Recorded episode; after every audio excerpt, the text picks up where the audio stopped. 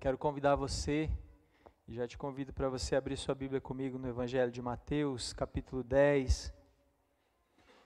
Quero ler só com você o primeiro, um só versículo, verso 17.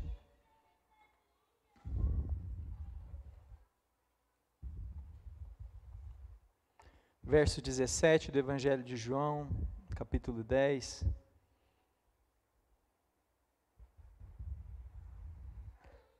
Diz assim a palavra do nosso Deus: Por isso o Pai me ama, porque eu dou a minha vida para recebê-la outra vez. 17 isso, por isso o Pai me ama, porque eu dou a minha vida para recebê-la outra vez. Esse texto esse versículo está dentro do contexto de uma parábola que Jesus conta, a parábola do bom pastor.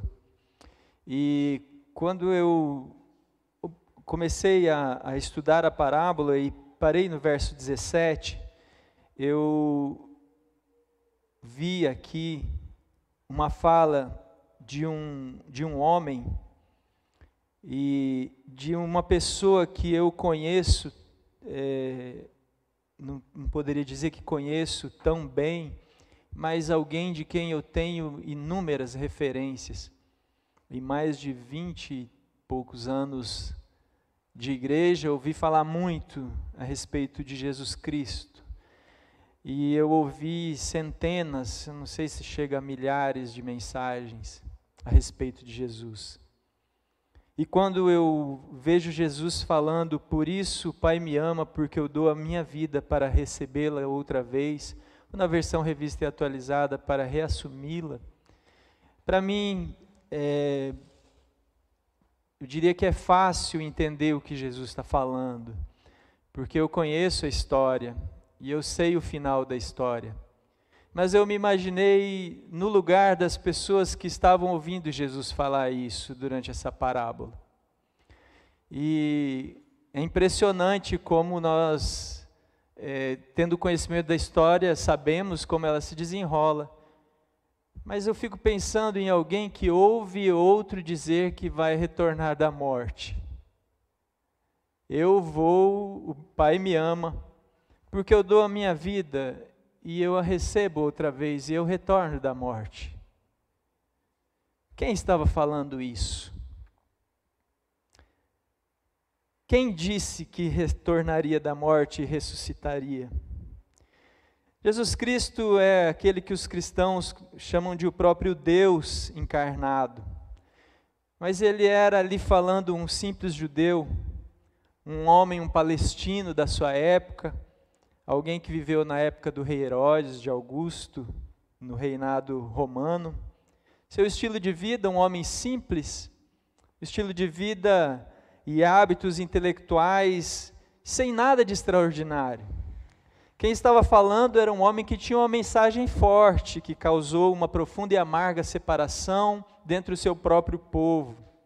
O apóstolo Paulo descreve como um judeu dos judeus, compatriota, filho de Davi, nascido sob a lei. Seus pais cumpriram rituais da lei quando ele nasceram. Foi apresentado no templo, você pode ver isso em Lucas 2, 22.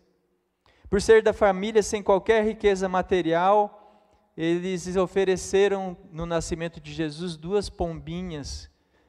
Os ricos ofereciam novilhos cevados, carneiros, pelo nascimento dos filhos. Os pais de Jesus ofereceram duas rolinhas dois passarinhos. Esse homem que falou que retornaria da morte recebeu um nome muito comum para sua época, Yeshua, correspondente ao nome Josué, que quer dizer Yahvé, a salvação.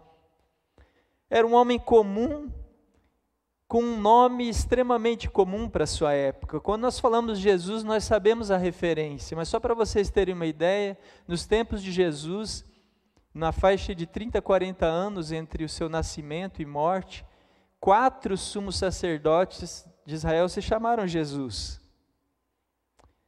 Jesus era um menino comum, foi para a escolinha do seu bairro, lá na cidade onde nasceu, recebeu a educação religiosa na escola, os seus pais lhe ensinaram e mandaram ele para essa escola que se chamava Bet Hasefer, ou Casa do Livro, onde eles iam para aprender a Torá. Seus pais, de tão rígidos no seu ensino, e o sucesso veio com a rigidez e também com aquele que tinha a, sua, a palavra de Deus, a Torá, não em um livro de cabeceira, mas cravada no seu próprio coração e na sua mente. Um livro que ele, ele mesmo havia escrito.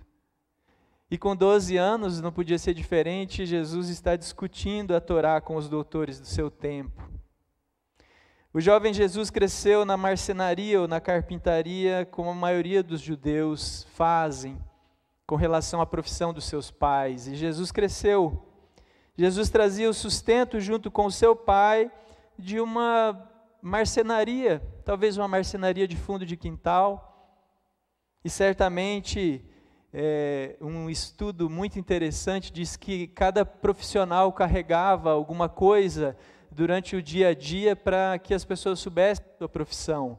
E Jesus provavelmente carregava um fiapo de madeira atrás da orelha, ou uma lasca tirada da sua plaina, para mostrar que ele não só era, mas também se orgulhava de ser um simples artesão e simbolizava sua profissão com esse gesto. Os amigos de Jesus viram Jesus usando uma plaina, um formão, uma serra, um martelo. Viram que ele morava numa daquelas casas de cômodo único, muito comuns na Palestina, em formato de cubo, com um terracinho em cima do alpendre para as orações do fim da tarde. Era o lugar onde Jesus morava, um lugar onde que mais tarde ele diria para os seus discípulos que era o lugar onde ele não tinha nem onde reclinar a cabeça. Talvez na falta de uma simples cama, ou de um colchão, ou de um travesseiro. Jesus dormia talvez enrolado em uma capa, no chão, com algum pedaço de coberta, na simplicidade da sua casa. A aparência do jovem Jesus, que disse que ressuscitaria dentre os mortos, não era muito diferente dos judeus da sua época, mas muito diferente da imagem que construímos dele no decorrer dos séculos. Não era aquele Jesus do Jesus Cristo Superstar, o filme da década de 70, um jovem musculoso de cabelos loiros e barba comprida e olhos azuis e exuberante, provavelmente um rapaz simples, franzino como o povo da sua época Nada a ver com o Ted Neely, que fez a, foi protagonista do filme. Ele tinha a aparência de um homem qualquer do povo, vestia túnicas usuais da sua época. Se fosse hoje, passaria despercebido entre nós. Usava sandália nos pés, comia o que todo mundo comia. Novilhos eram mortos em ocasiões especiais, então provavelmente a dieta de Jesus à base de peixe e pão o feijão com arroz do seu tempo, comido com a simplicidade do seu lar, da sua casa e da mesa com seus pais. Ele era um judeu idêntico aos demais. Falava o idioma local em aramaico e dominava o hebraico como sua língua de estudo, a língua litúrgica, a linguagem bíblica dos rolos da lei. Quando Jesus começou seu ministério, ele foi montar a sua equipe ministerial e não foi buscar os melhores alunos da sua escola, nem os doutores com quem discutia no templo, mas chamou homens judeus também, simples como ele, camponeses e pescadores da Galileia. Ele reconheceu o seu povo, viu a sua luta, sua dor, sua aflição sobre o domínio dos religiosos da época e do Império Romano iniciou realmente o seu ministério enviando aqueles doze homens para pregar primeiro para o que ele chamou de as ovelhas perdidas de Israel. E depois somente eles fossem ao restante do mundo, como você pode ler em Atos capítulo 1, verso 8. Jesus foi um judeu fervoroso e praticante da religião judaica. Entrava frequentemente nas sinagogas para ensinar. O livro de Marcos nos mostra isso, capítulo 1, versos 21 a 28. Seu cuidado com o templo ficou bem expresso quando expulsou os que compravam e vendiam dentro da casa de seu pai. João capítulo 2, versos 13 a 16. Celebrou as grandes festas de Israel, a festa dos tabernáculos, a festa da dedicação, poucos dias antes da sua morte também a festa da Páscoa. O fato é que quando o Filho de Deus veio ao mundo, ele cresceu como um homem extraordinariamente comum da sua época, que vivia uma vida comum. Talvez por isso tenha sido tão desprezado e Israel não tenha conseguido enxergar nele a face do Messias.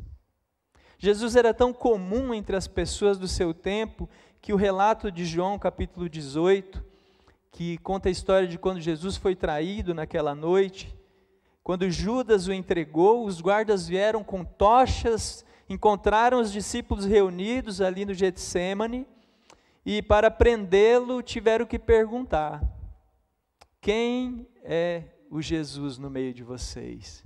Certamente, se fosse o protagonista do Jesus Cristo Superstar, ele estaria com luzes em volta dele e todo mundo ajoelhado à sua volta, mas Jesus era um era um comum como os outros tantos. E disseram: Onde está Jesus? E ele disse: Eu estou aqui. Não podemos esquecer, meus queridos, que esse simples homem da Galiléia um dia foi batizado e começou o seu ministério. E quando Jesus começou a pregar o Evangelho, a sua figura divina começou a se desvendar diante dos olhos de quem o ouvia. O espanto dos judeus com a mensagem de Jesus, que afirmava que todos os simbolismos de Israel, toda a cultura judaica de todos os tempos, toda a história e toda a religião apontavam para esse rapaz, que não tinha beleza e nem formosura, e que era um simples menino, um rapaz da sua época, dizendo que toda a cultura judaica se referia a ele que todos os escritos do passado, em mais de 2.500 anos de história, se referiam a ele. Seria possível a esse homem simples, de pés empoeirados, mãos calejadas da carpintaria, de família pobre, de roupas comuns, dormindo no chão, podia ser um homem desse o próprio Cristo, Filho de Deus as pessoas da sua época diziam: não é. Este é apenas Jesus, o filho de José que nós conhecemos tão bem, seu pai e sua mãe. João capítulo 6, versos 41 e 42. Mas quando Jesus pregava, quando ele tocava os, os corações das pessoas, João faz um relato maravilhoso de cada um desses. João capítulo 1, 35, João Batista, ao ver Jesus, exclama: Eis o Cordeiro de Deus. João 1, 41, ao ouvir a pregação de João Batista, André diz: Achamos o Messias. Natanael, ao se encontrar com Jesus e pela simples referência de Jesus dizer que havia o visto embaixo da figueira, ele diz: Tu és o filho de Deus, o rei de Israel. Nicodemos, quando se encontra naquele encontro noturno com Jesus, ao final ele exclama que Jesus é o mestre vindo da parte de Deus. Em João 4,19, a mulher samaritana chama Jesus de profeta. Os homens evangelizados pela mulher samaritana, os samaritanos daquela região, em João 4,42, dizem que ele sim era verdadeiramente o Salvador do mundo. Ao ouvir a pregação, aqueles homens que viram a multiplicação dos, dos pães, em João 6,14, dizem: Este é o profeta que devia vir ao mundo. Em João 6, 66 a 69, um relato belíssimo de quando Jesus pergunta para os seus discípulos se eles não querem abandoná-lo também. Jesus faz um desafio àqueles que o seguiam e pergunta aos discípulos se eles também não querem partir junto com aqueles homens. E nós temos esse relato lindo nesses três versículos, que diz que diante disso muitos dos discípulos o abandonaram, quando ele disse que não tinham de reclinar a cabeça, e eles o abandonaram e João não andava com ele. Jesus pergunta aos doze: Será que vocês também querem se retirar? E Simão Pedro faz uma das declarações mais lindas das Escrituras, que merece, como o pastor costuma falar aqui, que seja sublinhado na sua Bíblia.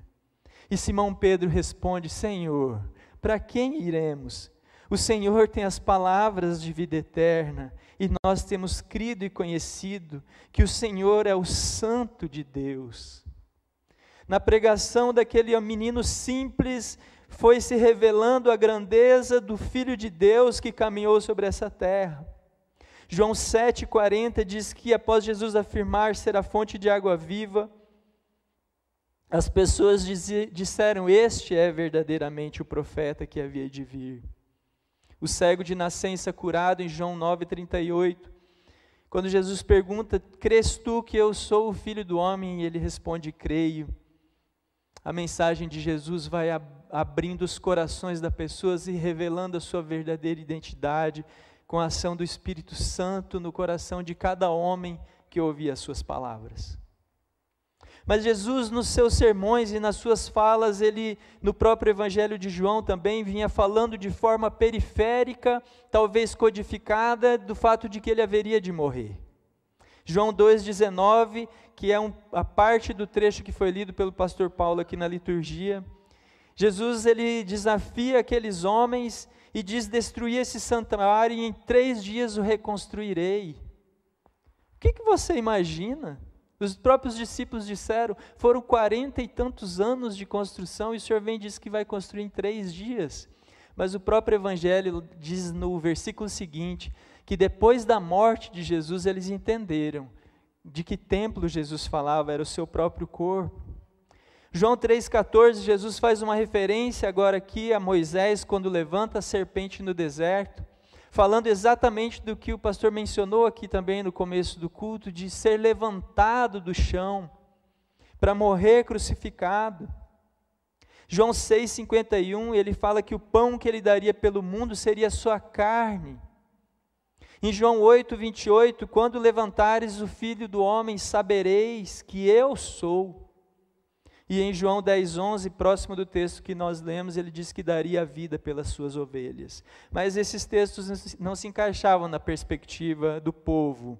Eles não queriam alguém que morresse. Eles queriam o que muitos querem hoje: alguém vivo, eficaz e que resolva os seus problemas de uma vez por todas. E é impressionante como Jesus frustra grande parte dos nossos sonhos. Aqueles sonhos que são só nossos e que nós projetamos e de lugares que nós queríamos chegar e nunca chegamos. E quando a gente volta em si e descobre que aquilo não fazia tanto sentido, você olha para o lado, parece que ele está sentado do seu lado e falando: Olha, deixa que eu vou conduzindo essa história. Pastor Samuel Vieira tem uma ilustração muito bonita daquela é, passagem que é, Jesus fala né, para colocar é, sobre, sobre lancem sobre mim o seu jugo e aprendei de mim. E o pastor Samuel Vieira explica que se trata de uma canga de boi, né? Talvez os mais antigos aqui se lembrem, uma canga de boi tinha dois lugares, para um boi, dois bois e um varão no meio que puxava a carroça ou o arado. E Jesus, quando dá essa instrução para o seu povo, diz: Coloquem sobre mim essa canga que vocês carregam.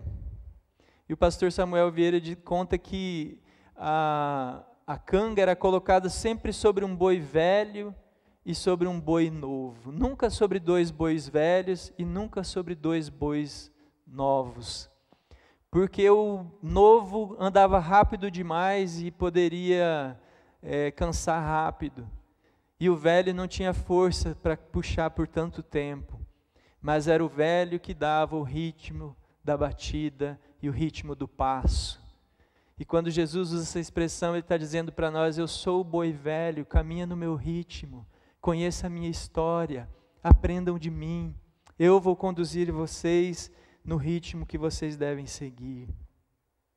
Esse jovem que explica agora com clareza não mais por metáforas, mas claramente no verso 17 de João, capítulo 10, diz: Por isso o Pai me ama, porque eu dou a minha vida para a reassumir. Esse texto fala sobre morrer por ovelhas, sobre não deixar que um ladrão ou lobo mate as ovelhas.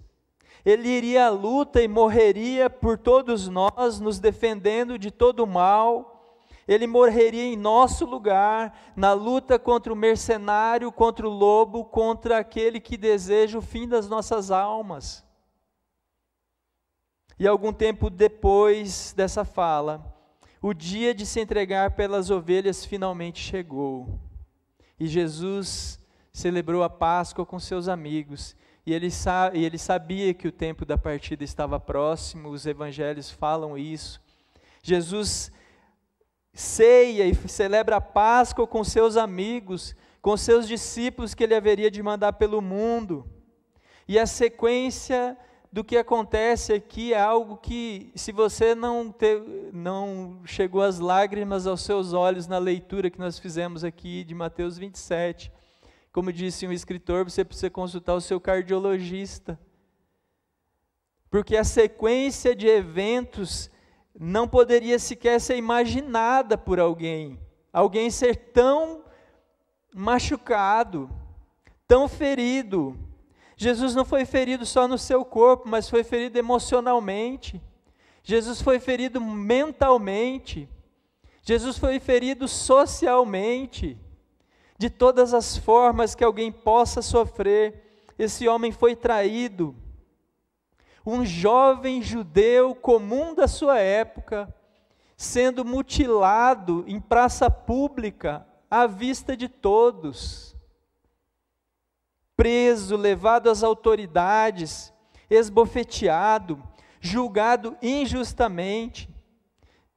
O julgamento de Jesus foi um dos piores erros jurídicos da história.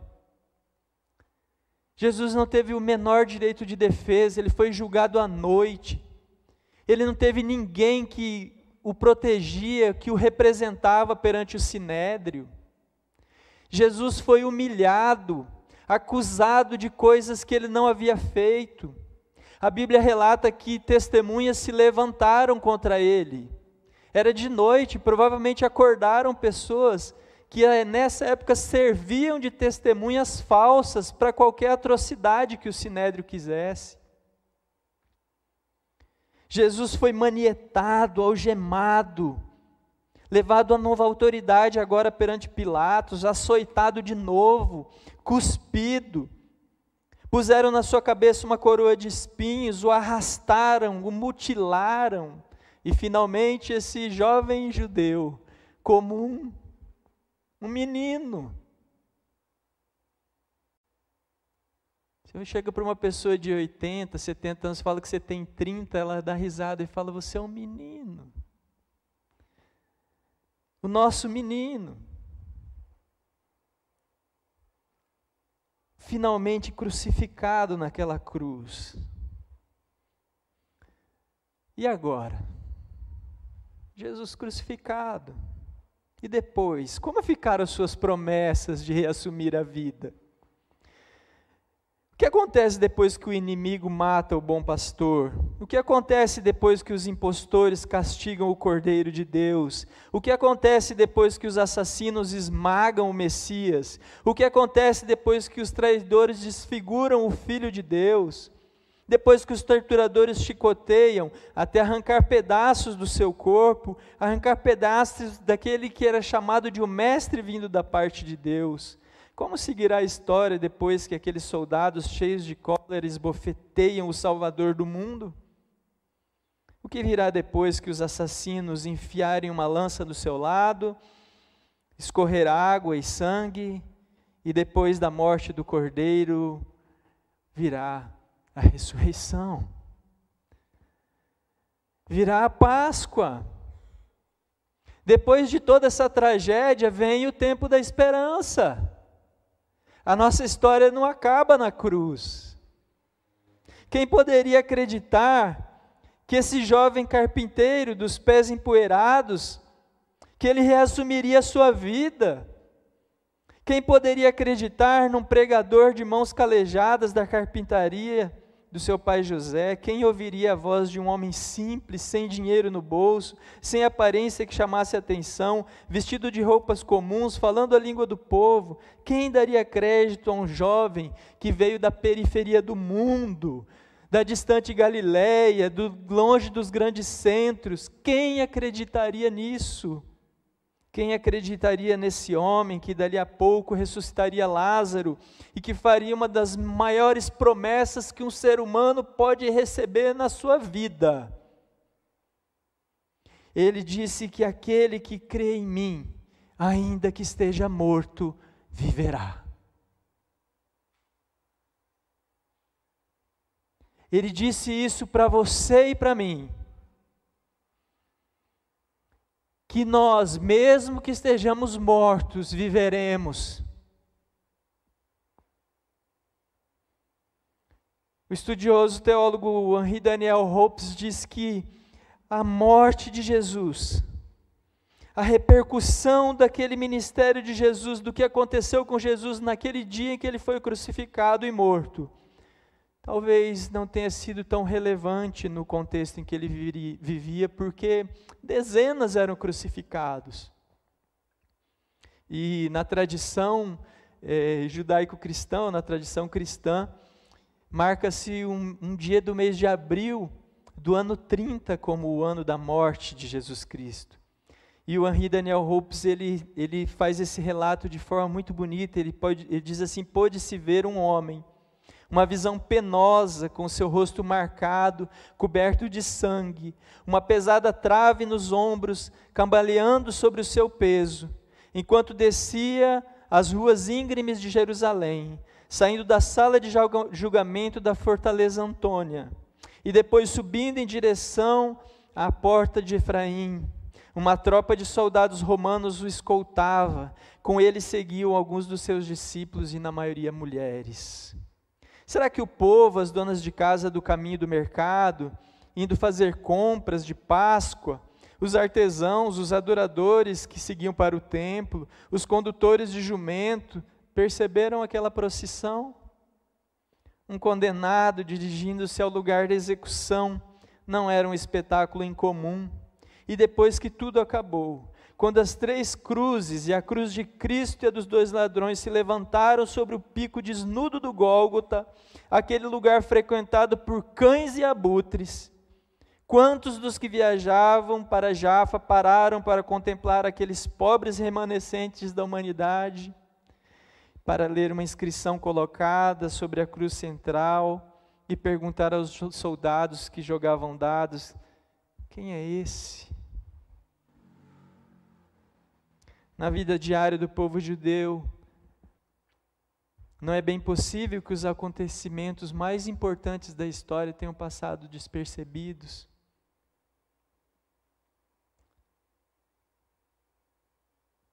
E hoje? Esse acontecimento celebrado neste domingo de Páscoa passa despercebido.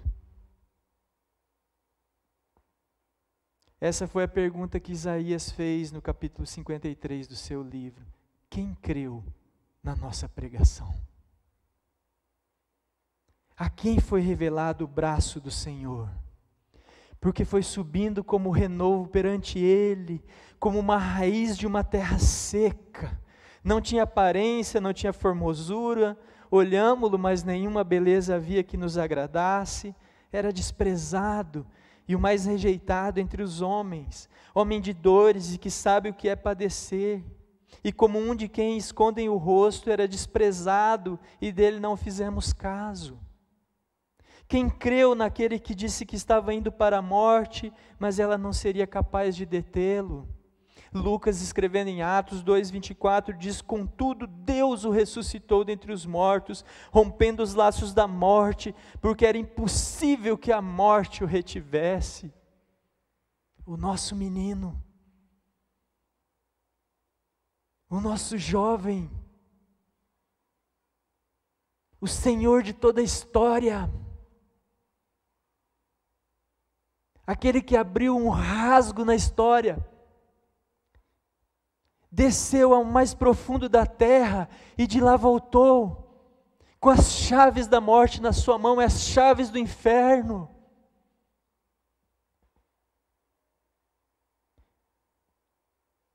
Sua divindade e grandeza são comprovadas pela sua capacidade de ressurgir dos mortos. Profetas do passado ressuscitaram mortos como Jesus ressuscitou. Profetas do passado curaram enfermos como Jesus curou. Mas só Ele, pelo seu poder, desceu ao mais profundo do inferno e retornou.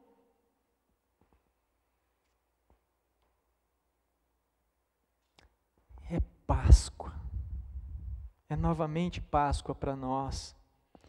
E nós temos a oportunidade de olhar para essa história e fazer dela a nossa própria história. Quem creu em nossa pregação? Você creu?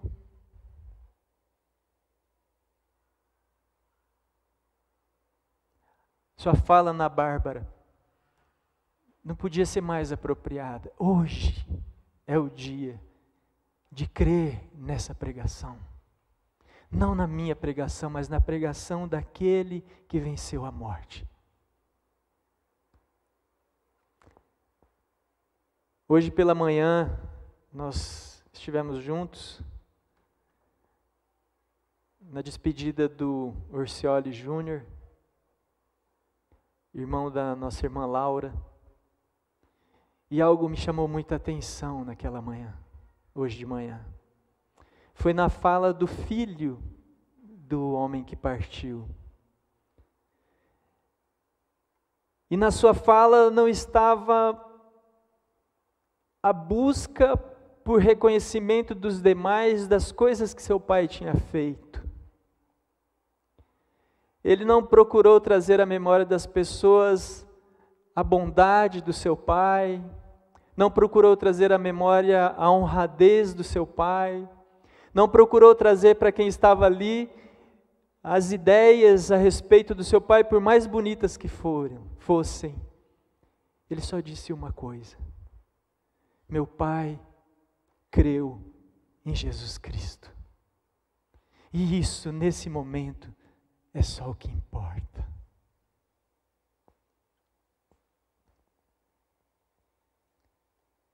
De fato, Cristo ressuscitou dentre os mortos sendo as primícias do que dorme. Escreveu Paulo em 1 Coríntios, capítulo 20, que foi exposto pela capítulo 15, que foi exposto pela manhã aqui. E visto que a morte veio por um homem, também por um homem veio a ressurreição dos mortos. A promessa de que a nós viveremos mesmo depois da nossa morte. Ela é tão profunda que ela se trata e ela se resume na maior e mais bela promessa que um ser humano poderia receber. Como esse jovem que olha para o seu pai partindo e diz: a única coisa que importa nesse momento é que ele criou. Nós temos essa promessa em 1 Coríntios capítulo 15. E o apóstolo Paulo, eu quero finalizar lendo esse texto com vocês, para que as últimas palavras que você vai ouvir nessa noite sejam da palavra de Deus. E diz assim a palavra do nosso Deus, e Paulo escrevendo: Eu vos digo um mistério. Nem todos dormiremos, mas transformados seremos todos. No momento, num abrir e fechar de olhos, ao ressoar a última trombeta, a trombeta soará, os mortos ressuscitarão incorruptíveis e nós seremos transformados. Porque é necessário que este corpo corruptível se revista da incorruptibilidade e que o corpo mortal se revista da imortalidade. E quando este corpo corruptível se revestir da incorruptibilidade e o que é mortal se revestir de imortalidade, então se cumprirá a palavra que está escrita: tragada foi a morte pela vitória. Onde está a morte a tua vitória? Onde está a morte o teu aguilhão? O aguilhão da morte é o pecado e a força do pecado é a lei, mas graças a Deus que nos dá a vitória por intermédio do nosso Senhor Jesus Cristo. Que Deus te abençoe. Que você creia que faça disso a mais completa e profunda esperança da sua vida. Em nome de Jesus. Amém.